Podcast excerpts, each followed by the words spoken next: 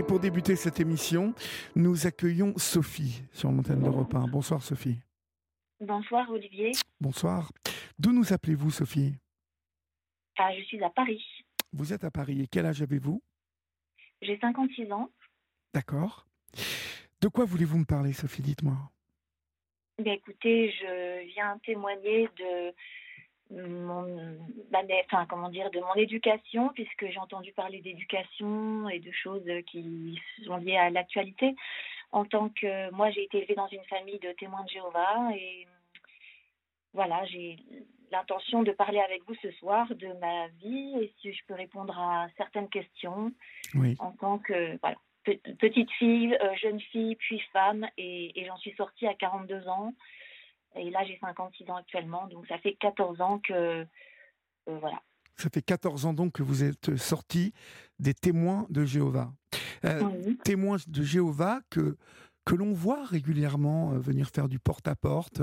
Vous avez, vous qui nous écoutez, été sans doute aussi contacté ou témoin de ces, ce démarchage avec des gens qui, qui paraissent tellement inoffensifs, Sophie, euh, qui ont l'air très euh, pieux, euh, très doux. je suppose que si vous en êtes sorti, vous avez une toute autre opinion de ce mouvement aujourd'hui. Alors déjà, je voudrais préciser que je n'ai rien contre les gens, les témoins de Jéhovah eux-mêmes. Hein. C'est surtout peut-être plutôt contre l'organisation et les préceptes et les directives qui entourent tout ce mouvement.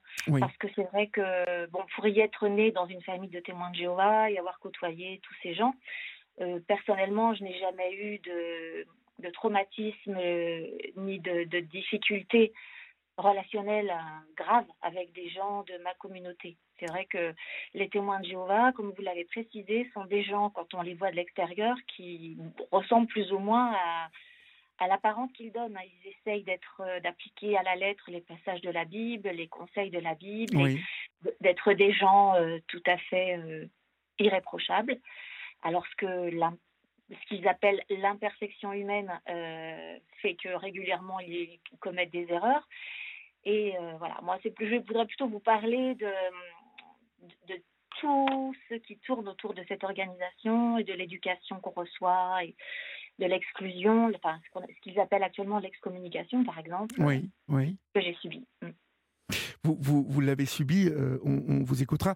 Quand vous parlez des préceptes euh, gênants, mhm. euh, à, quoi faites-vous référence exactement? Parce que, bon, je, je, vais préciser ma question, j'ai entendu euh, parler euh, d'interdiction euh, d'être vacciné ou d'avoir des transfusions sanguines quand il y a, par exemple, des enfants qui sont malades ou qui peuvent avoir un accident.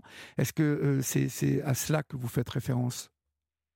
Bah, entre autres, mais alors je fais une petite rectification. Il n'y a pas de directive sur la vaccination. Euh, par, en revanche, je crois, je crois qu'ils en ont eu pour euh, le Covid. On les a encouragés à se faire vacciner. Non, c'est surtout la, la, transfusion de sang, effectivement, qui, qui, est un commandement qui a été repris euh, à la lettre. C'est-à-dire qu'ils prétendent que, comme l'apôtre Paul a, a réactualisé le, aux, nouveaux chrétiens, si vous voulez, après le sacrifice de Jésus, il, il leur dit voilà, vous devez vous, vous abstenir de la fornication et de ce, de ce qui est étouffé. Euh, donc au niveau nourriture, hein, et de ce qui contient du sang, hein, et du sang, voilà, et du sang tout court. Donc eux prétendent que euh, si, euh, par exemple, on vous dit de vous abstenir de boire de l'alcool, vous n'allez pas vous en mettre dans les veines. Voilà, donc c'est quelque chose qui fait qu'ils ils, ils, étendent ce précepte à, à, à la médecine. Oui. Et pour éviter justement d'être classés en tant que secte en général, maintenant ils ils préconisent, si vous voulez, l'idée que euh, c'est une décision individuelle de chacun, euh, ce qui est totalement faux, puisque si vous acceptez du sang, vous enfreignez un commandement euh, biblique que les témoins de Jéhovah ont mis en avant comme quelque chose d'aussi important que commettre l'adultère ou la fornication, et donc vous êtes exclu. D'accord. vous, vous êtes exclu, c'est-à-dire vous, vous ne pouvez plus revenir dans le mouvement, c'est ça? À revenir dans le mouvement, on est toujours encouragé à y revenir. Mais disons que si vous... Alors, je, vais essayer de détailler un petit peu. Euh, par exemple, euh, euh, ils vont dire les médecins font pression sur vous, vous disent que vous risquez de mourir, donc vous acceptez du sang. Donc, voilà, en général, il y a un comité de liaison, enfin, c'est pas en général, il y a un comité de liaison qu'on appelle le CLH qui a été, qui existe depuis plus de 20 ans. C'est toute une organisation des témoins de Jéhovah qui ont mis en place ce comité de liaison. Ils ont créé des, des comités euh, pseudo-scientifiques euh, avec des choses que eux écrivent eux-mêmes pour renseigner les médecins sur des différents protocoles. Donc il y a certaines choses qui sont vraies, bien sûr. Hein.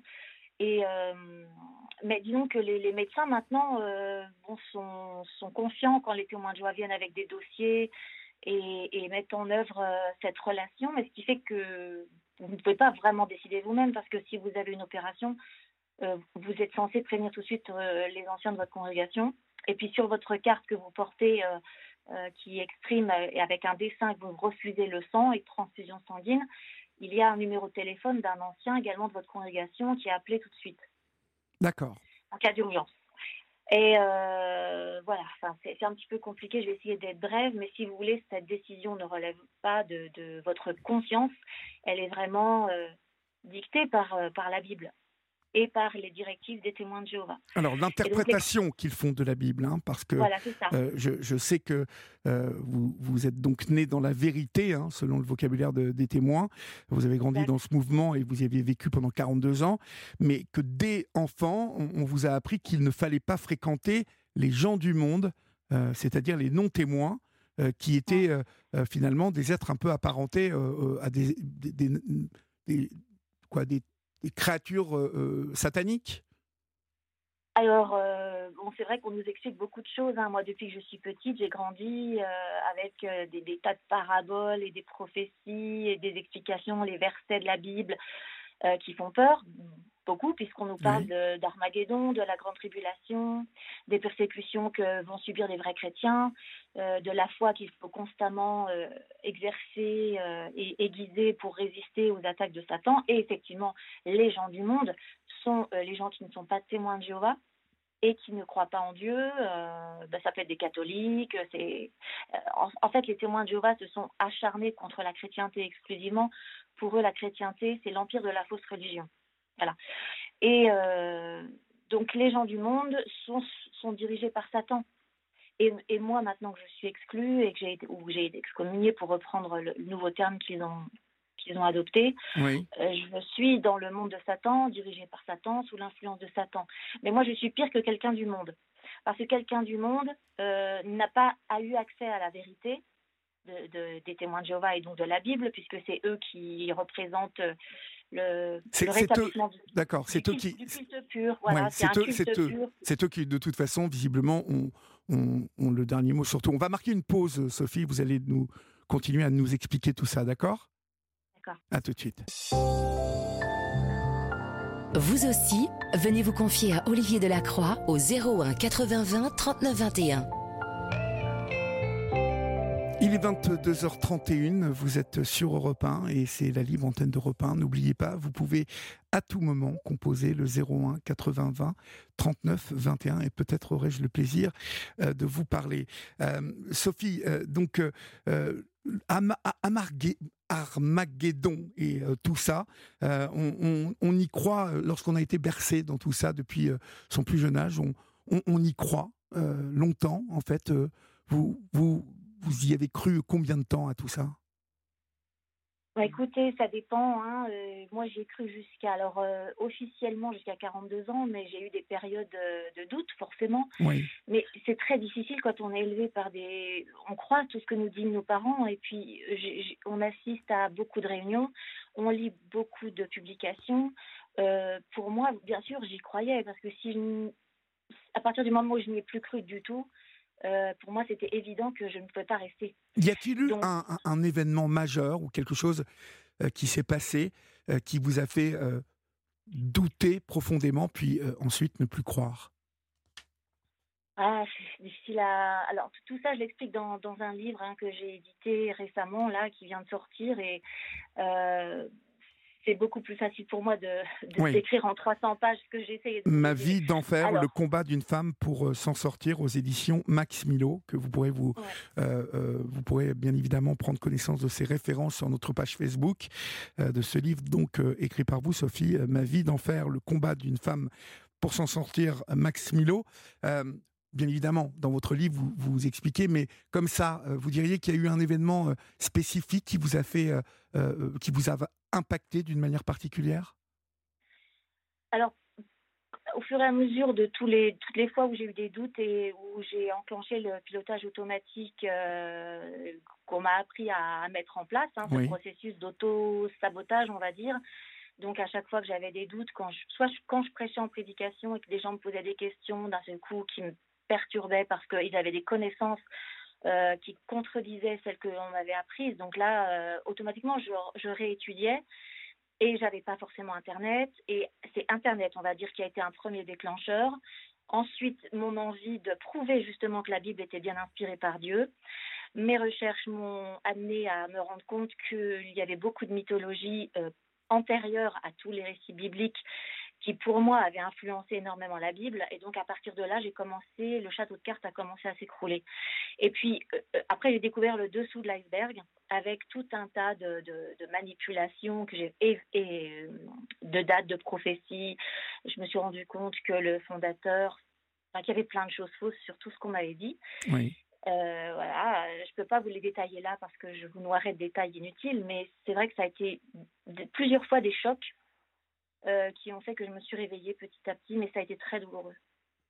Ça a été très douloureux. Euh, vos, vos, vos, parents, euh, lorsque vous quittez à 42 ans le mouvement, restent dans ce mouvement ou, ils étaient, ils étaient où vos parents? Ils sont restés dans le, dans le mouvement? Oui, oui, oui, bien sûr, il n'y a que moi qui, qui, qui était jusqu'au bout. Bon, voilà, j'ai divorcé. Au départ, ils se sont dit, bon, elle divorce, mais peut-être que ces problèmes de couple font qu'elle n'était pas bien, mais bon, elle, va revenir, elle va revenir parce qu'elle a le cœur pour Jéhovah et ça fait des années. Moi, j'ai aimé Dieu euh, et, tout ce qu'on m'a appris. Euh, j'aurais été prête à mourir pour ma foi. Hein. Je sais ce que c'est que d'être euh, à fond. Je sais ce que c'est que le. Pour moi, c'est du fondamentalisme. Donc, vous êtes vous avez un sentiment de puissance, d'exaltation, puisque vous vous dites de toute façon Dieu va intervenir, euh, moi je dois prêcher pour sauver les gens du monde, euh, la, fin du monde, la fin du système de choses va arriver. Euh, j'avais la preuve pour moi dans tout ce qu'on m'avait appris. Par contre, quand j'ai plus eu ces preuves-là et que tout s'est écroulé et que j'ai eu d'autres preuves qui, qui, me prouvaient le contraire, pour moi, je ne pouvais plus me regarder en face et continuer. Et puis, tous les problèmes physiques que j'avais, les problèmes de santé, ces sensations d'étouffement, c'est qui, qui était lié, qui était lié à votre vie à l'intérieur du mouvement, oui. Oui, oui, oui. Je pense que mon cerveau euh, était en lutte. J'étais en dualité en permanence. Et comme beaucoup d'autres, moi, j'ai pas mal d'amis qui étaient dépressifs, pas bien. Euh. donc, entre, on, on, est en, constamment en dualité parce qu'on se bat. Voilà, mais c'est quelque part, c'est un combat qui peut en, en, valoir la peine puisque euh, on vous promet la vie éternelle. Moi, si vous voulez, ce qui m'a fait le plus de mal, c'est de réaliser et, d'avoir la certitude ensuite que j'allais mourir dans ce euh, voilà j'ai Dieu n'allait pas intervenir tout ce qu'on m'avait appris c'était faux.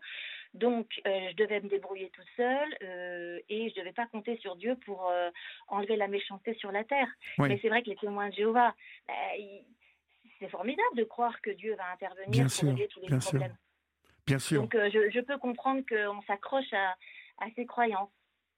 Vous, il vous arrive de regretter euh, ce, euh, ces moments-là Parce que c'est vrai qu'on est souvent euh, attiré et, même un peu jaloux de, de tous ces gens qui ont une foi complètement sans faille et, qui, qui, vivent dans, dans, une espèce de sérénité absolue. c'est quelque chose qui vous manque aujourd'hui ou vous, ou vous l'avez finalement remplacé par une autre réalité? Non, ça ne me manque pas. J'ai pris beaucoup de hauteur euh, sur tout ça, en fait, et je, je comprends, en fait, euh, parce que j'ai déconstruit des processus. Je, peux comprendre que dans une vie où on est élevé dans une famille croyante, euh, même fondamentaliste, alors il y a des limites hein, au fondamentalisme, hein, mais je veux dire, bon, dans la Bible, si on se base que sur les croyances sur, certains passages et sur une espérance telle qu'elle attend les témoins de Jéhovah, euh, c'est clair que eux, ils remettent tout c'est Dieu qui va intervenir. Eux, ils n'ont rien à faire à part prêcher. Donc, ce n'est pas dangereux. Mhm. En revanche, quand il y a des, des, une, des fois qui peuvent, ou, une foi qui peut vous amener à, à vous détruire parce que vous considérez que le monde qui vous entoure doit être détruit, là, c'est autre chose. Et hum, donc, moi, évidemment, la hauteur que j'ai prise, c'est que je me suis dit, bon, voilà, toi, tu as vécu ça, d'autres le vivent actuellement, et c'est très difficile de dire à quelqu'un. Euh, moi, je sais que quand des gens me disaient, oui, tu es dans une secte, euh, je le rejetais, je le refusais, et je me marrais d'ailleurs, parce que je me disais, si tu savais ce qui va t'arriver, toi, tu qu'un mort vivant, euh, Dieu, Dieu, quand il va intervenir, bah, si tu ne prends pas position, tu seras détruit. Bon. Alors, je peux comprendre des engagements spirituels, et comme vous l'avez dit, cette espèce d'exaltation, sentiment de puissance, et euh, non, ça ne me manque absolument pas. J'ai rempli ma tête de d'autres choses et je pense que j'essaie. J'ai pas de certitude. Euh, j'ai forcément des doutes, non pas par rapport à ce que j'ai quitté, mais j'ai voilà, j'évite d'avoir des certitudes. Et ce que j'essaye de faire dans ma vie, c'est de de devenir une personne, si vous voulez, euh, le plus motivée possible, le plus engagée possible, quelqu'un que je peux regarder dans la glace tous les matins, j'essaie de j'hésite pas à m'engager s'il faut pour pour euh, parce que c'est vrai que j'ai un peu peur de ce qui se passe actuellement de l'avenir. Et voilà il y a des fous hein, qui sont prêts à se à, tuer au nom de Dieu. Et ça ça c'est très difficile pour moi de l'accepter. Vous, vous, avez été tiraillé euh, assez jeune hein, entre euh, votre esprit rationnel et, et votre moi géoviste. Est-ce que c'est à l'école que ça a commencé ou, autour de votre adolescence, au collège, euh, justement au, contact bah, de toutes vos relations, les copains, les copines qui étaient hors euh, du mouvement, non témoins euh, pas, obligatoirement, je ne vous parle pas obligatoirement de, celles et ceux qui vous disaient que vous étiez dans une secte, mais est-ce que c'est au collège que vous avez commencé à douter? Oui, oui. Alors au collège, j'avais, en quatrième, j'ai eu une conversation avec euh, un, ami. C'était le, frère de, de ma meilleure copine. Oui. Et en deux heures, il m'a fait douter. Euh, il, avait une façon philosophique de me poser des questions, de parler. Je crois que ça devait être, il a dû aborder la question du sang. Euh, et là, j'ai eu vraiment très très peur. Donc à ce moment-là, je me suis le, pilotage automatique dont je vous ai parlé tout à l'heure, je l'ai enclenché. Hein. Et je me suis dit, oulala, là, euh, je ferai jamais de philosophie. Et d'ailleurs, c'est ce qui a fait que tous mes choix ont été faussés, puisque moi, j'étais très bonne en art plastique et j'aurais dû faire euh, un bac euh, artistique. Et à cause de la philosophie, je me suis dit, il faut que j'aille dans une autre branche. Et à 16 ans, j'ai craqué, j'ai quitté l'école. Surtout qu'à une assemblée de, à une assemblée, j'ai entendu des discours, bah, comme pour la énième fois, qui nous encourageaient à, à aller prêcher, à avouer notre jeunesse à Dieu. C'était formidable, c'était la meilleure des choses à faire euh, parce que, toujours pareil, le, timing qui est imposé par rapport aux prophéties qui se réalisent et puis la moindre actualité qui va dans ce sens fait que euh, il y avait cette fameuse génération de 14, hein, de 1914, qui ne devait pas passer. Euh, je vous passe l'année 1975, du temps de mes parents, qui en fait, eux, euh, ce qu'il faut savoir quand même, c'est que les témoins de Jéhovah ont, fait énormément d'adeptes à chaque fois qu'ils annonçaient ou qu'ils mettaient l'accent sur une date, oui. qu'ils utilisaient des, des citations de, de, scientifiques ou d'hommes politiques et qui allaient dans le sens que effectivement le monde euh, ne pouvait pas survivre tel qu'il voilà tel qu'il était euh, tel qu'il était et, que ça allait, euh, on vivait vraiment les derniers temps. Donc dès qu'il trouvait quelqu'un qui disait ça, il mettait l'accent et c'est vrai qu'il y a des livres, des publications qui regorgent de choses et de contradictions parce qu'un coup ils vous disent euh, oui ça on peut le calculer, on est sûr, et puis ensuite ils vont avoir euh, deux trois ans plus tard quelque chose qui va dire le contraire. Ensuite ils vont quelques années plus tard dire à nouveau qu'ils peuvent être sûrs de cette date. Comme ça, vous pouvez jamais leur dire ah bah attendez, euh, vous nous avez promis euh, cette date. Ah ben non, parce qu'ils peuvent vous montrer une autre publication où effectivement euh, ils disaient l'inverse. Enfin, c'est un double langage. Oui. on est noyé dans, dans, dans des dans, dans, tout un tas de publications. Oui, puis dans, dans tout un tas de pensées contradictoires, j'ai l'impression, en vous écoutant quand même. Euh, disons qu'elles vont toujours dans le même sens, mais en tout cas, quand ils se trompent, c'est jamais de leur faute. C'est toujours nous qui avons mal interprété, c'est toujours nous qui avons euh, était exagérée. Bon, il y, a par exemple des gens qui ont vendu leur maison parce qu'avant 75, ils avaient tellement mis l'accent sur cette date que ils avaient. J'ai même sous les yeux un, ministère du royaume qui, dit que ceux qui ont vendu leur, maison ont bien fait. Et puis ensuite, ils vont reprocher à ceux qui, qui leur disent ah mais euh, moi j'ai vendu ma maison, il euh, il s'est rien passé en 75, bah je suis pas bien. Ils ont écrit des articles ensuite pour dire que ceux qui l'avaient fait euh, l'avaient fait sur leur propre interprétation et que ils avaient spéculé sur une date et que c'était pas bien. Donc vous êtes constamment déstabilisé par des discours qui vous culpabilisent. Ça, Et quand j'ai vu tout ça, j'ai fini par me réveiller, hein, c'est clair. Mais pour revenir à votre question, oui, j'ai constamment aiguillé ma vie vers des choix euh, que j'aurais jamais fait en, en temps normal. Oui. J'ai fait des choix parce que je me disais qu'il fallait que je que, que j'ai la vie éternelle et que pour obtenir cette vie éternelle, je ne devais pas chuter, que pour ne pas chuter, je devais m'éloigner du monde et donc j'ai quitté l'école. Ça s'est fait naturellement. Vous vous êtes marié très jeune aussi, hein, un autre témoin de, Jéhovah, euh, et, vous avez eu deux enfants avec, euh, avec cet homme. Vous, êtes parti avec vos deux enfants? Alors mon fils était beaucoup plus grand, euh, puisqu'ils ont 9 ans et demi d'écart. Et non, je suis partie avec ma fille. Mon fils était déjà grand, et lui, parce que j'ai beaucoup encouragé à poursuivre des études, il était heureusement parti à Paris pour euh, suivre des écoles euh, des études d'ingénieur. D'accord, donc il n'y est pas retourné, lui, dans, dans, le mouvement? Alors lui, il y était, il était dans le mouvement et il s'est même fait baptiser. Voilà.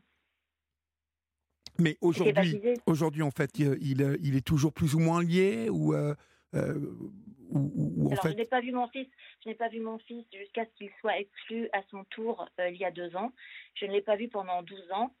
Les fois où je l'ai vu, c'était très très rapide. J'ai dû le voir trois ou quatre fois. Oui. Et, euh, je l'ai vu exclusivement en général parce que sa sœur habitait chez moi et donc quand il venait voir sa sœur, j'avais la chance de le voir.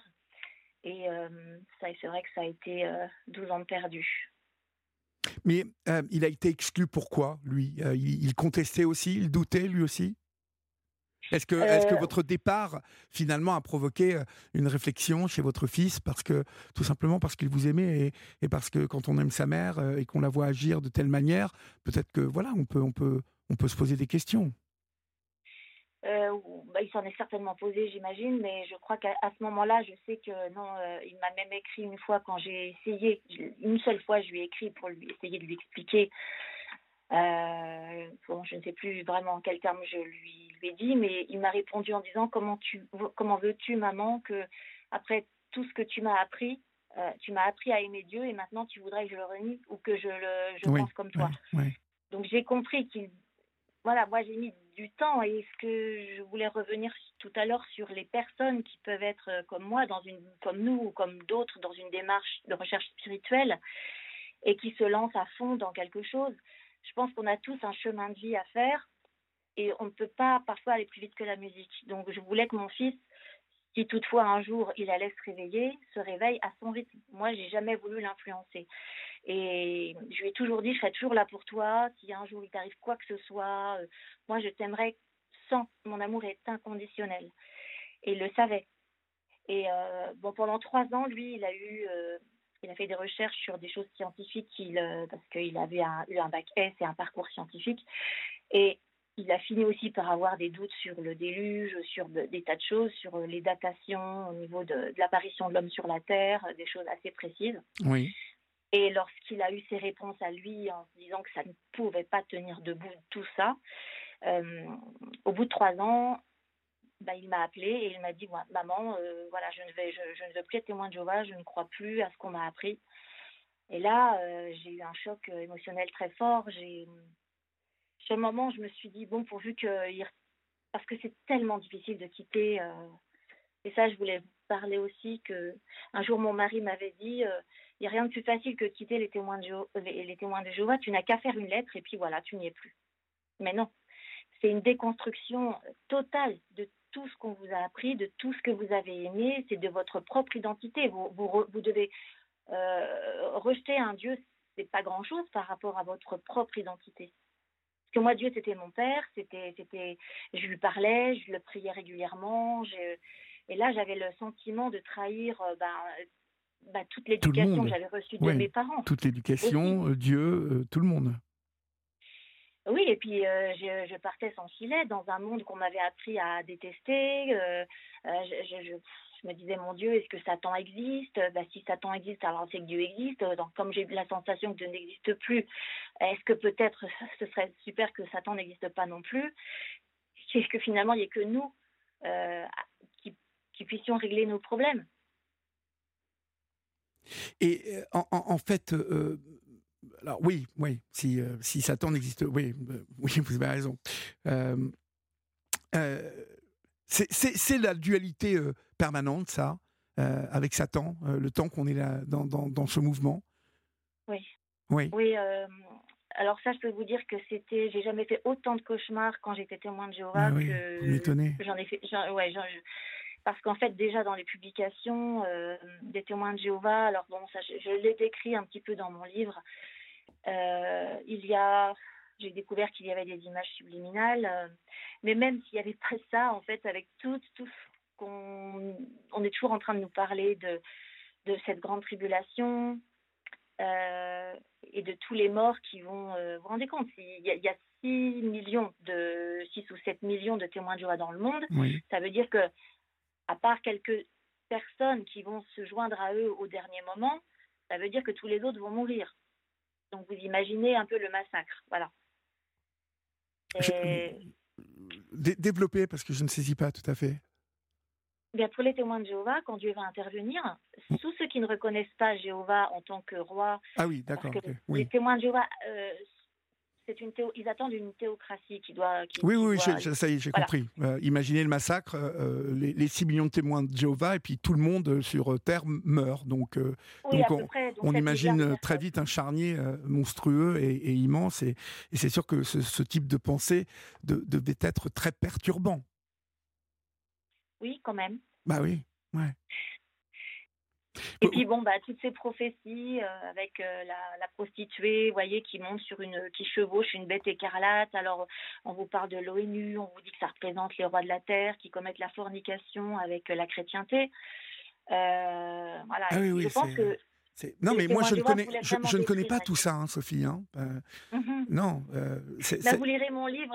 Oui, mais avec grand plaisir, bien évidemment. Mais euh, cette prostituée qui, qui quoi bah, Donnez-nous, c'est quoi? C'est une image biblique? Oui. en fait, le livre de la Révélation, donc le dernier livre qu'on appelle aussi Apocalypse, décrit donc une prostituée qui, qui, commet la fornication, qui boit du vin avec les, les, rois de la terre. Et ces rois de la terre sont donc tous les représentants politiques du monde qui, qui, qui vont détruire cette Babylone la Grande, donc Babylone antique à, maintenant à notre époque, si vous voulez, les témoins de Jéhovah ont toujours une relation avec la Bible de ce qui s'est avec ce qui s'est passé au temps d'avant, dans l'Antiquité. Et il y a toujours un parallèle contemporain. Donc, nous vivons, nous aussi, les prophéties de temps des temps de la fin. Et dans le livre de la Révélation, bon ben voilà, ils prennent des, symboles, les paraboles de la Bible et ils les. Ils les... Alors, c'est très habile, hein, c'est très, très fort parce que je peux vous garantir que j'ai toujours eu un esprit d'analyse assez pointu et j'ai toujours, euh, j'ai longtemps cherché les failles. Et j'ai rencontré aussi d'autres personnes euh, qui, qui, étaient loin d'être idiotes et qui, qui y croient euh, parce que la façon dont les témoins de Jéhovah abordent tous les versets de la Bible et parlent des prophéties et euh, petit à petit, comment dire, ils créent un espèce de système qui vous... Il y a des choses que vous dites, bon, bah oui, admettons, d'accord, ça je veux bien y croire, mais j'ai quand même un doute. Alors après, il passe à autre chose et il vous explique autre chose. Et puis d'admettons en admettons, on finit par, par tout croire. Et ensuite, ça forme un tout indissociable. Et votre cerveau, il accepte tout le reste. D'accord, je, ouais, je, je, je, comprends. Et euh, je me demandais en fait, euh, euh, ce mouvement, il est né à quelle époque Vous parlez de, cette Bible, mais c'est la même que les chrétiens? Non, ça, n'est pas la même. Qui, il, est arrivé quand ce mouvement et, comment? Ben, En fait, c'est Charles Taz Russell qui s'est inspiré d'un mouvement adventiste dans lequel il était. Qui, vous savez, c'est au 19e siècle, il y avait pas mal de, nouveaux mouvements, de, gens qui se sont mis à avoir des éclairs, à essayer de, de, rechercher dans la Bible les erreurs des autres religions. Oui, oui.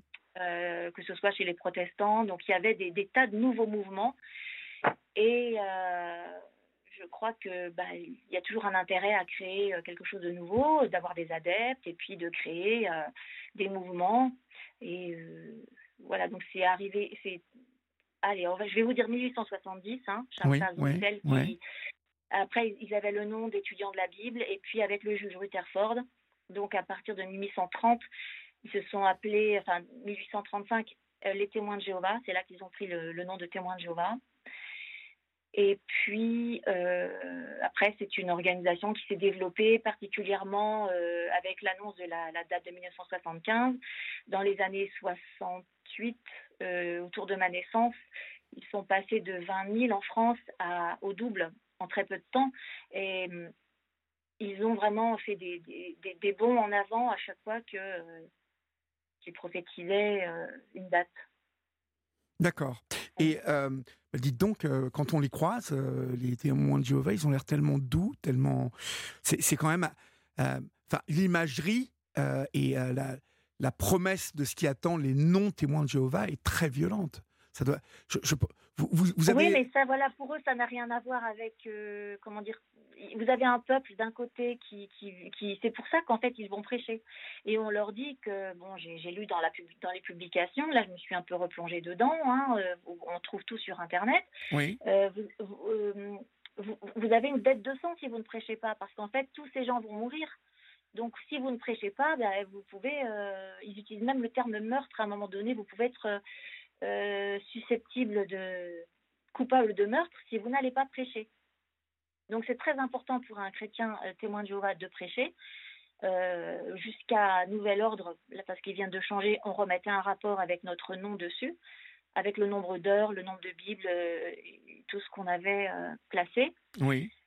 Et c'était répertorié, donc après il y avait des moyennes. La moyenne d'un proclamateur, un proclamateur c'est quelqu'un qui prêche. Hein. C'était à peu près 10 heures par mois, donc si vous étiez à 2 heures par mois, ben, c'était c'est que vous n'étiez pas très très en grande forme spirituelle, à moins que vous ayez un problème de santé, bien sûr. Et voilà, bon, c'était euh, une exhortation permanente à chaque réunion euh, de progresser, de ne pas lâcher et de résister au monde, au monde et, aux épreuves de Satan. Satan est décrit comme un lion rugissant qui cherche à dévorer euh, les petites brebis, vous voyez Oui, ouais, je vois parfaitement bien pauvres petites brebis. C'est nous, hein euh, Enfin non, c'est vous. C'est vous, vous êtes les chèvres. Nous, on est, on est les chèvres, oui, c'est ça. Voilà. Voilà. Bon.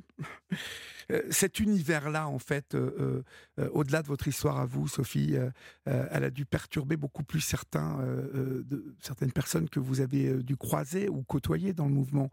Parce que, encore une fois, je reviens à la violence de la pression exercé par euh, justement attention si tu ne crois pas ou si tu quittes le mouvement tu te transformeras en bâtiment de Satan euh, euh, te fera toutes les choses inimaginables.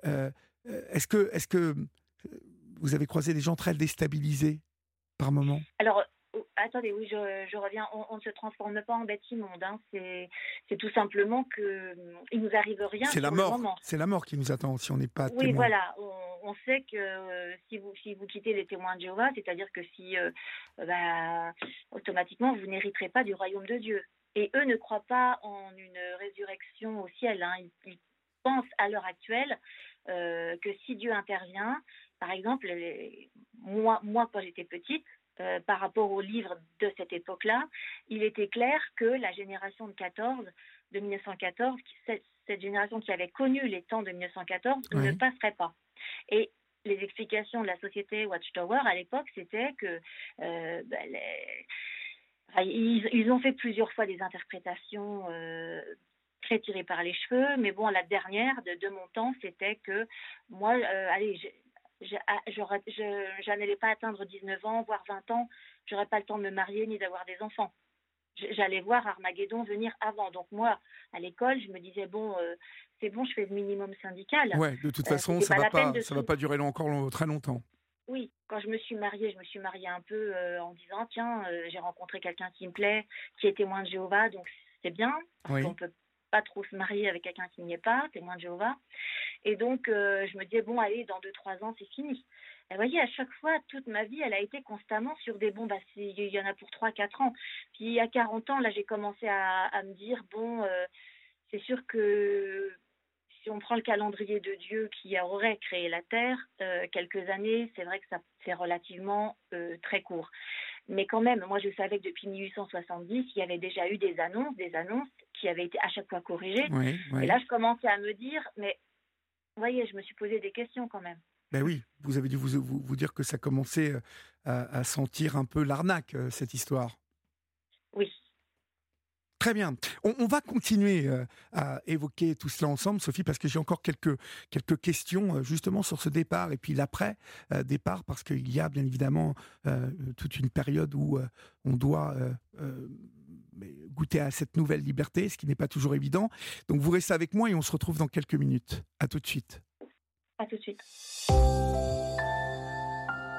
Il est 23h passé de 4 minutes. Vous êtes sur Europe 1. C'est la libre antenne d'Europe 1, comme tous les jours de la semaine, 7 jours sur 7. Vous le savez, vous pouvez composer le 01 80 20 39 21. Et euh, peut-être aurai-je le plaisir d'échanger avec vous tout à l'heure. Pour le moment, nous sommes avec euh, Sophie. Sophie euh, qui a écrit un livre qui vient de paraître, Ma vie d'enfer, le combat d'une femme pour s'en sortir, aux éditions Max Milo. Sophie euh, qui a vécu 42 euh, euh, ans dans les témoins de Jéhovah. D'ailleurs, Sophie, les, témoins de, Jéhovah sont-ils considérés comme une secte aujourd'hui par la Mivilude et par la TFI Alors oui, oui, oui. en France, c'est un petit peu différent d'autres pays. Alors, il y a un rapport parlementaire euh, qui. Il y a eu plusieurs rapports parlementaires et euh, il y a différentes sectes qui sont classées. Mais bon, vous savez que maintenant, avec la Cour européenne des droits de l'homme, c'est compliqué. On ne parle plus de sectes vraiment, mais de dérives sectaires. Mais pourtant, on sait qu'il y a des sectes. Donc, euh, voilà, il y a une espèce de, de lissage, d'interdiction de prononcer certaines choses en raison, des, en raison de la liberté individuelle de croire. Oui. Et moi, j'ai l'impression qu'aujourd'hui, on en arrive à, à, accepter que du moment que... Euh, euh, en fait, il n'y a, que la suggestion hein, qui est condamnée juridiquement. Mais si vous croyez, euh, voilà, moi je peux dire, voilà, je, je crois, je, j'étais témoin de Jéhovah, je croyais qu'Armageddon allait venir, je croyais ceci. Donc, euh, nous ne sommes pas une secte, puisque de toute façon, euh, on peut aussi considérer qu'une religion euh, est une secte qui a réussi et qui a fait un grand nombre d'adeptes. Donc on, en est euh, dans un débat euh, qui, je pense, mériterait de qu'on mériterait de creuser. vous êtes sorti euh, au bout d'un... Ah oui, non, il y a un auditeur qui nous a posé une question intéressante. Euh, est-ce que, est que les, les, les, adeptes euh, doivent verser de l'argent ou reversent de l'argent de ce qu'ils gagnent Est-ce qu'ils sont salariés et donc doivent reverser de l'argent à la secte? Alors, on doit travailler, bien sûr. On ne touche personne ne touche d'argent, sauf ceux qui sont pionniers ou, au Bethel en tant que bénévole. Mais alors, c'est pas qu'on doit, c'est que c'est comme pour tout le reste. Hein bien sûr qu'on participe, euh, alors euh, d'une manière normale. Euh, vous allez dans une salle, dans une église, pour payer l'électricité, la location ou les crédits, etc. participer. Bon, là, il n'y a rien de. Mais ensuite, bon, toutes les publications, toute la, la prédication, toute l'œuvre de prédication étant effectuée et les publications éditées grâce à des bénévoles qui travaillent dans des bétels, euh, ils, perçoivent beaucoup d'argent parce qu'il y, y, a des gros dons qui peuvent être faits. Oui. Et euh, effectivement, il y a beaucoup d'argent, beaucoup, beaucoup, beaucoup d'argent. Alors, vous êtes sorti car quelqu'un vous a tendu la main pour vous faire sortir. Euh, comment s'y est-il pris? Il, vous a, il vous a parlé, il vous a expliqué certaines choses.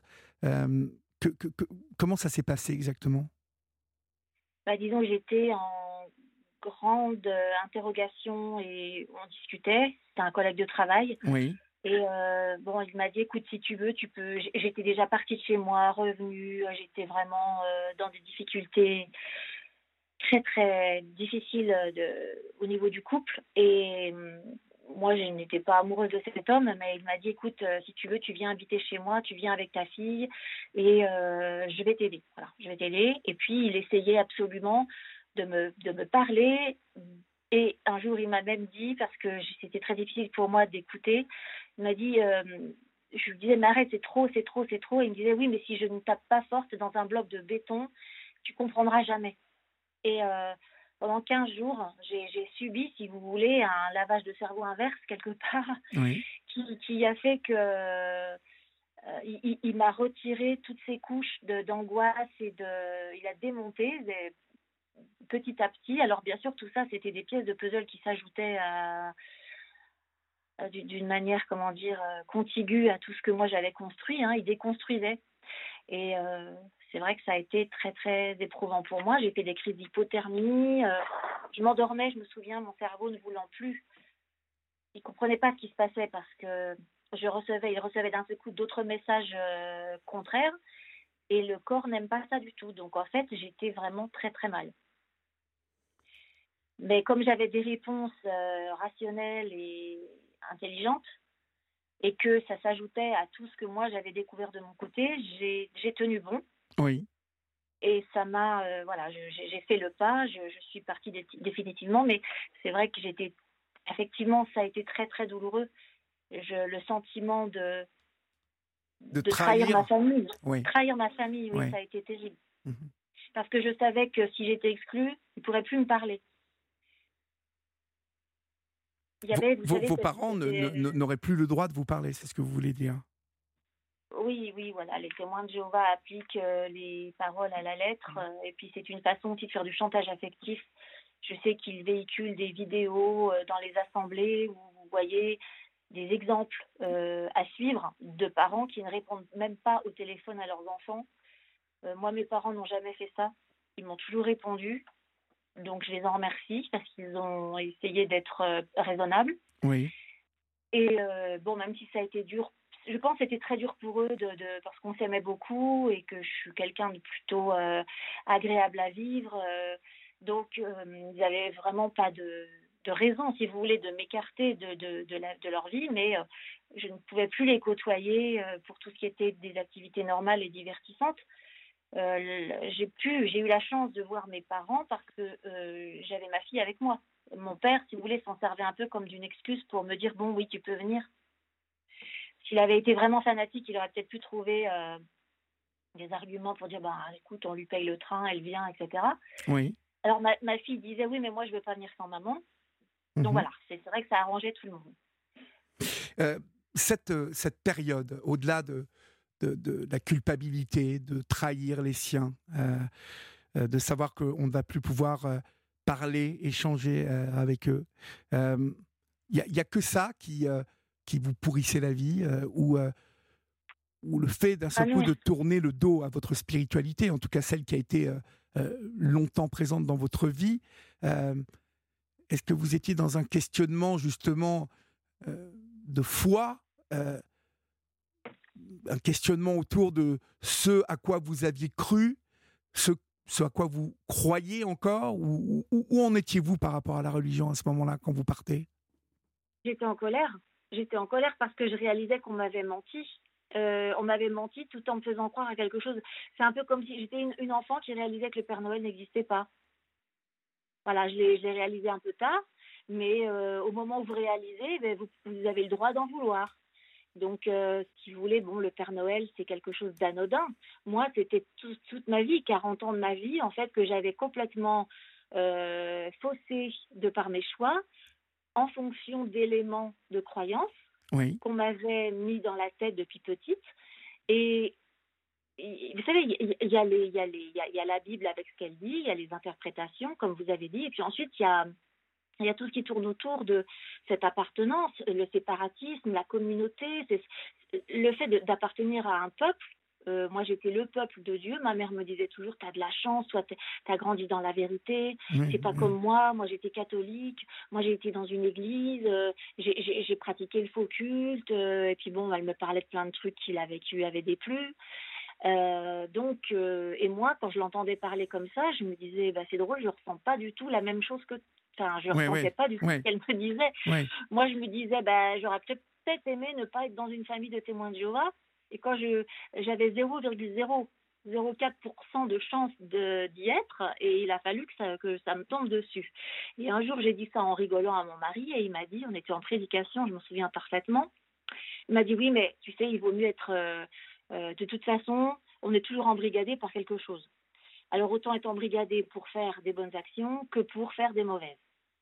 C'est une, une façon de voir les choses. Aline, euh, qui est une auditrice de la Libre Antenne, euh, euh, vient de prendre contact avec nous et elle voudrait vous poser des questions, Aline. Vous, Sophie, vous, vous, vous, êtes OK pour répondre à Aline? Oui. Bonsoir, Aline. Bonsoir, Olivier. Bonsoir. Et merci. Mais je vous en prie. Sophie, je vous faire passer à l'antenne pour poser quelques questions à cette dame. Oui. Euh, parce que ça m'interpelle et que je trouve qu'elle est extrêmement courageuse de témoigner de son vécu. Alors, je, je, rappelle que Sophie euh, euh, vient d'écrire un livre qui vient de sortir pour vous qui êtes passionné par ce témoignage. Et c'est une vie, hein, et pas ma vie, une vie d'enfer, le combat d'une femme pour s'en sortir aux éditions Max Milo. Aline, allez-y, posez vos questions à Sophie. Alors, bonsoir Sophie. Bonsoir Aline. Écoutez, si vous ne voulez pas me répondre ou si vous ne pouvez pas me répondre, vous ne le faites pas. Je ne vais pas vous obliger à faire quelque chose. Mais ça m'interpelle depuis longtemps, cette, euh, cette euh, on va dire, euh, ces, histoires de croyances, de foi. Voilà. Mhm. Et puis, il y a quelque chose que je voudrais vous demander, s'il vous plaît. Quand quelqu'un est malade dans cette secte, on va dire, parce que c'en est une, hein. Quand quelqu'un est malade, comment agissez-vous? Enfin, pas forcément vous, mais bon, euh, comment, est-elle, comment est-elle traitée, vous voulez dire? Oui. Alors, tout à fait normalement, euh, bon, à moins vraiment de, Enfin, en tout cas, à part les transfusions de sang, euh, tout est normal. On va chez les médecins, on, est hospitalisé, voilà. Ça, c'est vrai qu'on ne peut pas je ne peux pas les accuser d'empêcher de, soigner leurs enfants. Hein. Les médecins, ils ont le droit de pratiquer leur médecine sans avoir d'interruption de, qui que ce soit de la communauté. Oui, oui, tout à fait. Euh, si ça arrive, c'est vraiment euh, une décision personnelle, mais il n'y a pas de direct. Il y a beaucoup de directives, ça, je peux vous dire, hein, on ne fête pas Noël, pas les anniversaires, il y a plein de choses qui, sont euh, constamment préconisées. Euh, la longueur des jupes, la transparence des chemisiers, euh, le maquillage, la tenue, bref. Mais mm, au niveau des soins, j'ai insisté sur le sang parce que c'est quand même une question qui pose problème. Mais pour le reste, non, les témoins de Jéhovah ont le droit de se soigner et d'aller chez le médecin et de, faire des prises de sang aussi. Parce que souvent, les gens euh, confondent. Moi, je me souviens, on me disait Ah, vous n'avez pas le droit de faire des prises de sang. J'ai dit Si, si, on peut me prendre mon sang pour euh, faire un examen, bien sûr. Ah, on peut vous faire une prise de sang. Ce, sont les transfusions hein, auxquelles on n'a pas le droit, c'est ça? Oui, et on n'a même pas le droit, par exemple, de, de, prendre son sang, son propre sang, et de, se, de le garder dans une poche pour éventuellement s'en servir en cas de problème. Parce que, selon eux, quand le sang sort du corps, euh, même avec des systèmes de machines parfois perfectionnés. Euh, euh, je sais que c'est compliqué, il donne beaucoup de détails, mais pour faire court, vous ne pouvez pas le faire parce que si, quand le sang sort du corps, il ne vous appartient plus et il doit retourner à Dieu. Donc, donc vous ne pouvez pas vous le réintroduire. D'accord, ok.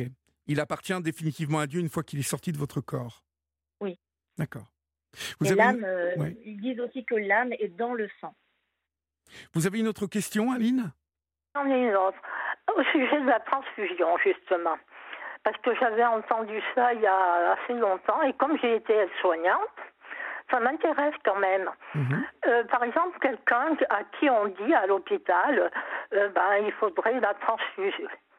Donc, euh, s'il y a quelqu'un avec elle, avec cette personne, cette personne à côté va dire non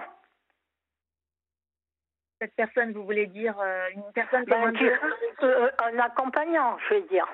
Oui. Alors, euh, elle, elle, va soutenir la personne pour qu'elle puisse résister. et qu'elle elle va l'aider spirituellement.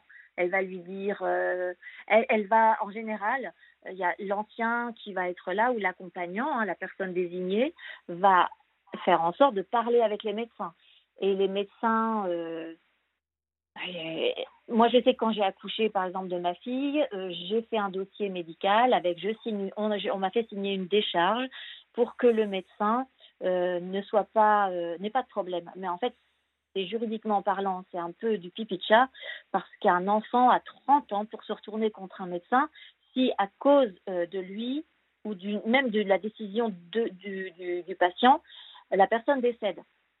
Voyez, il y a le serment d'Hippocrate, il y a, donc euh, euh, nous, on se sent couvert parce qu'on signe une décharge en se disant, euh, bah, comme j'ai signé une décharge, il ne me mettra pas de sang. Oui. Et moi, le médecin m'a dit, je, ferai tout pour ne pas vous en mettre, mais j'ai compris que si vraiment la, décision finale lui revenait à lui dans, sur le, dans le bloc opératoire, et voilà, je vais vous faire, faire part d'une anecdote. j'ai fait l'étude de la Bible à une femme d'anesthésiste qui, lui, avait entendu un jour à un colloque d'anesthésiste qu'il euh, s'arrangeait en cas vraiment difficile de, faire une transfusion sanguine. Euh, comme ça, il ne le disait pas aux patients. Euh, ensuite, le taux de fer remontait immédiatement, donc les témoins pensaient que c'était Dieu qui avait exaucé leur prière. Il dit, ah voilà, vous vous rendez compte, c'est miraculeux. Et comme quand un patient passe d'une chambre ou d'un service à l'autre, ils ouvrent un dossier médical en cas de demande du dossier médical pour savoir si on avait fait une transfusion ou pas, il s'arrangeait pour que cette transfusion n'apparaisse pas. Alors ça, c'était avant l'histoire du sang contaminé. Après, ça s'est un petit peu durci. Et là, je sais que récemment, quelqu'un m'a dit qu'il y avait un, CHU qui avait été condamné euh, à la Cour d'appel de Bordeaux parce qu'il avait mis du sang malgré la volonté de ne pas recevoir une transfusion à un témoin de Jéhovah. Donc euh, les choses se durcissent. Euh, bah, ils ont se des durcissent. Très, très euh, avocats, ils ont des avocats et ils ont tellement d'argent que de toute façon ils, attaquent, ils, font appel et, les, les, droits individuels des gens, si vous voulez, ils jouent sur le fait que le, votre corps vous appartient et si vous décidez de, de, mourir, eh bien le médecin doit vous laisser mourir. Donc c'est vraiment un cas de conscience, je comprends pour les médecins. Et en même temps, euh, c'est un cas de conscience pour un croyant. Donc la, la question qu'on doit se poser, c'est jusqu'où euh, la croyance peut autoriser quelqu'un dans notre société à accepter de mourir. Oui, d'accord. Vous avez une autre question, Aline? Euh, J'en ai une et puis je vais m'arrêter parce que sinon on ferait toute l'émission là-dessus et c'est pas normal parce qu'il y a d'autres gens qui ont d'autres questions. Écoutez, moi ça m'intéresse bien tout ça parce que j'ai toujours trouvé énigmatique cette euh, philosophie de pensée. Pourquoi on ne peut pas transfuser quelqu'un? Pourquoi le sang, quand il sort d'un corps, il est obligatoirement souillé et qu'il ne peut pas aller dans le corps d'un autre? Alors que ça sauve des vies et qu'il prône, il prône pour la vie, si j'ai bien compris. Mmh. Bah, disons qu'il se base sur un passage de, de Noé, hein, euh, après le déluge, il y a eu un sacrifice qui a été fait, il y a eu une injonction de, ne, de verser le sang euh, lorsqu'on lorsqu'on tue un animal. Et ensuite, dans le Nouveau Testament, ça a été repris. Et c'est vrai que c'est très tiré par les cheveux, mais c'est surtout une façon d'obliger un témoin à rendre témoignage et également à quelque part, c'est vraiment un acte de foi fondamentaliste qui permet à quelqu'un de se dire euh, euh, je, j'appartiens pour, ne pas enfreindre pardon pour ne pas enfreindre un commandement de Dieu eh bien peut-être que je vais mourir mais c'est une façon de prouver ma foi. Et puis Dieu me ressuscitera si je le suis fidèle. Alors que si je ne lui suis pas fidèle je, je ne ressusciterai pas et donc je n'aurai pas la vie éternelle après, il faut savoir ce que vous voulez. C'est clair que si vous y croyez que vous voulez la vie éternelle, bah, ça peut paraître normal d'accepter de mourir pour ensuite avoir une vie éternelle. Vous savez, euh, les Vikings, ils avaient le Valhalla, euh, chacun a son paradis. Hein. Bien évidemment, bien évidemment, ouais, oui, ouais, ouais. Mais euh, ça, ça, vous convient, Aline? Comment? Cela vous convient? Ah, bien sûr, et elle est super gentille, cette dame. Ah, bah oui, mais elle n'a pas raison d'être euh, méchante. Courageuse. Oui, oui, elle est très courageuse, bien sûr. Elle est très courageuse. Comment avez-vous fait pour vous sortir de là-dedans euh, bah, écoutez, j'ai beaucoup réfléchi et puis à un moment donné, j'ai dû prendre une décision hein, parce que la vie est courte et puis elle passe. Et pour ma fille aussi, euh, j'explique dans le livre euh, tous les déclics, tout, tout, tout, toutes ces étapes jusqu'à jusqu'à ce que je découvre le code d'Amourabi. Ensuite, il y a ma fille, bien sûr, pour les anniversaires, pour, pour le, moi, j'avais vécu, bon, plus ou moins bien tous ces, ces trucs, tous ces trucs qu'on pouvait pas faire comme les autres qui nous séparait des autres, qui devait nous séparer des autres, parce que vous ne pouvez pas être un peuple élu et un peuple, euh, vous ne pouvez pas être le vrai peuple de Dieu, euh, celui qui détient la vérité, et ne pas avoir des signes de, qui vous séparent des autres. Donc euh, voilà, Jésus n'est pas mort sur la croix, vous ne pouvez pas fêter de transfusion sanguine, vous ne fêtez pas les anniversaires, vous ne fêtez pas le jour de l'an, pas le carnaval, aucune fête païenne. Et puis, euh, voilà, à chaque fois que vous devez expliquer à quelqu'un bah, pourquoi vous lui dites pas bonne année le jour de l'an, euh, ou, pendant le tout le mois de janvier, vous êtes obligé de dire pourquoi. Parce que moi, un jour, mon patron m'a dit, euh, ma Sophie, ça fait deux fois que vous, que vous me refusez de, vous me répondez pas. Comment ça se fait? Alors, pour ne pas passer pour une personne impolie, j'ai dû lui dire, j'avais pas envie de lui dire, mais je, je me suis dit, si je lui dis pas que c'est parce que je suis témoin de Jéhovah, il va penser que je suis euh, une employée, mais une employée impolie, quoi. Donc, oui, oui, oui, oui. Ça vous oblige à rendre témoignage. Ça vous va, Aline? Comment? Ça vous va, Aline? Bien, sûr que ça me va, elle me répond super bien. Ben Et comment, Vous vivez, comment vous vivez dans cette communauté-là alors, elle, a, elle, a, beaucoup déjà expliqué ça, Aline, hein, au tout début ah de, bon, alors, de, de, son témoignage. Donc, désolé. Écoutez, excusez-moi alors. Non, je vous en prie. Je suis désolée, c'est parce que c'est peut-être en temps de chapelet et que, et que j'expliquais à Florian que j'aimerais bien poser quelques questions. D'accord. Ben, vous savez, en tous moi... les cas, je vous, je vous libère. Je vous dis merci, Sophie. Vous êtes bien courageuse et vous êtes extrêmement agréable à écouter parce que vous expliquez bien. Mais euh, cette espèce de bon, je sais pas comment l'appeler, communauté de, euh, bon, enfin. Euh, On a bien compris, Aline. Mais si vous voulez en savoir plus, euh, n'hésitez pas. le livre vient de sortir, hein, Une vie d'enfer, le combat d'une femme pour s'en sortir aux éditions Max Malo, Max Milo, pardon.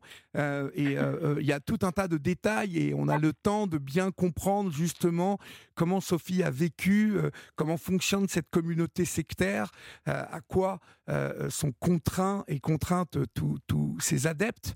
et puis, bah, elle, explique bien évidemment comment elle en est sortie et quel a été le nouveau combat hein, du, de son adaptation à cette nouvelle vie. en tout cas, je vous encourage grandement à la lire, ma chère Aline. On vous souhaite une bonne soirée, Aline. Au revoir. Redonnez-moi, s'il vous plaît, Olivier, le titre du livre. Alors, vous ne raccrochez pas et Florian va vous le donner hors antenne, d'accord? Ne raccrochez pas, Aline. Bonsoir. Sophie, euh, je vous remercie mille fois pour votre témoignage ce soir sur euh, l'antenne d'Europe 1. C'était très intéressant. C'est vrai qu'on ne connaît pas. Euh, on, parle des témoins de Jéhovah. On, je vous dis, bah, moi j'habite un petit village de campagne en Normandie et ils viennent comme ça, ils sont charmants, ils nous laissent des, vous savez, des, leurs brochures mm-hmm. là. Bon, voilà, ils n'ont aucune raison d'être méchants en même temps, mais c'est vrai qu'on euh, on ne doute pas de, la violence quand même de ce mouvement, euh, en tout cas qui est une violence spirituelle, hein, qui est une violence des mots, des écrits, euh, et puis une pression quand même exercée sur leurs ouailles qui, bah, qui, qui, s'appelle de l'emprise, hein, tout simplement. Quoi. C'est voilà. C'est un mode de vie, disons. C'est un mode de vie. C'est un mode de vie. oui. Et, c'est ça que je, voulais vous demander, euh, c'est ma dernière question. On, peut les apparenter aux Mormons aux États-Unis ou pas du tout? Ça n'a rien à voir? Pas euh, non, alors les, Mormons sont bigames, enfin sont polygames. D'accord, donc rien à voir. Euh, oui, ils vivent en communauté. D'accord, d'accord. disons que nous aussi, c'est une communauté, mais on n'a pas un village où on vit tous ensemble, vous voyez, ni une ville. On est dispatchés à travers le monde. Oui. Et on va à l'école, on travaille, on a des collègues on essaye d'être. Vous avez des temples aussi, hein euh, les salles du royaume, ça s'appelle salles du royaume. Les salles du royaume, d'accord. C'est vrai que dans mon livre, je vous invite à me suivre depuis ma naissance en, expliquant, bah, grosso modo, euh, en même temps comment ont évolué les témoins de Jéhovah.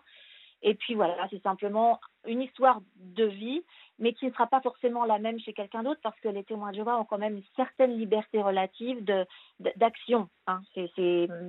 La violence, elle est, elle est dans l'interprétation, dans le mode de vie euh, très très euh, répétitif. Vous voyez, tout ce qui est répétitif et fondamentaliste. Voilà, c'est tout simplement le fondamentalisme qui fait que euh, c'est quelque chose de difficile. Vous vivez à contre-courant des gens du monde. Et puis il y a constamment cette, cette peur de perdre votre foi. Et moi, en fait, le titre du livre, c'est l'enfer de une vie d'enfer parce que l'enfer peut être aussi pavé de bonnes intentions. Oui. Et puis que 42 euh, ans pour, de combat, ça a été 40 ans de combat pour y rester et ensuite deux ans pour en sortir. Mhm. Donc j'ai passé mon temps à me battre. Là, je me bats pour d'autres choses parce que la vie n'est pas facile et que effectivement, je me bats contre les idées fondamentalistes et les montées, euh, la montée de l'intégrisme. Voilà. Très bien. Ben, en tout cas, on vous remercie. On vous souhaite bon courage et euh, j'encourage tous celles et ceux qui veulent en savoir plus sur les témoins de Jéhovah hein, et sur euh, votre vie. Euh, une vie d'enfer, le combat d'une femme pour s'en sortir aux éditions Maximino. Merci Sophie, bonsoir. Merci beaucoup à vous, Au revoir. bonsoir à bonsoir.